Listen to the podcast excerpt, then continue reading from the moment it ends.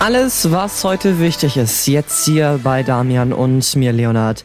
Einen schönen guten Abend. Guten Abend, eine gute Nachricht mit dem Zusammenhang vom Coronavirus. Seit dem 12. April gibt es tatsächlich mehr Genesene mit Covid-19 erkrankten Menschen als die, die sich mit dem Coronavirus ansteckten. Der Bundesgesundheitsminister Jens Spahn von der CDU und der Präsident des Robert Koch Institutes sehen eine positive Bilanz in Bezug auf die Corona-Pandemie. Lothar Wieler vom Robert-Koch-Institut betrachtete die Bekämpfungsstrategie Deutschlands gegen das Coronavirus als erfolgreich. Wieler sprach auch in der Bundespressekonferenz in Berlin davon, dass es ein positives Zwischenergebnis gebe. Die gute Nachricht sei, dass die Ansteckungsrate mit dem Coronavirus in Deutschland auf 0,7 gesunken ist. Leider gibt es in Deutschland aber auch einen Anstieg der an Covid-19 gestorbenen Todesfälle. Ab Mai sollen die Krankenhäuser dann schrittweise wieder ihren Regelbetrieb aufnehmen können.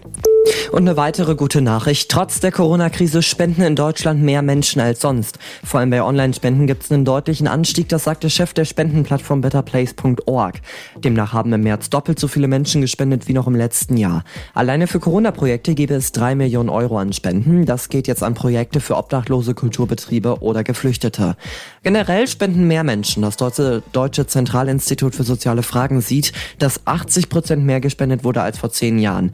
Der Chef von Better Place.org sagt jedoch, dass es bei den Spenden auch einen Einbruch geben kann. Wegen der Corona-Krise herrscht aktuell sowieso eine globale Flaute, so der Internationale Währungsfonds.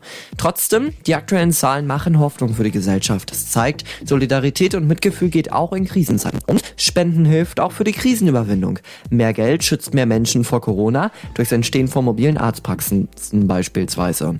Außerdem können negative Auswirkungen durch Spenden an Künstlerinnen und Künstler abgewandt werden. Soweit die News des Tages mit Leonard Bernhard und Damian zum Nachhören noch einmal auf ukaradio.de für Spotify und iTunes. Uns gibt's dann morgen wieder um 10 Uhr in den News der Woche. Bis dahin dir noch ein schönes Wochenende und einen schönen Abend.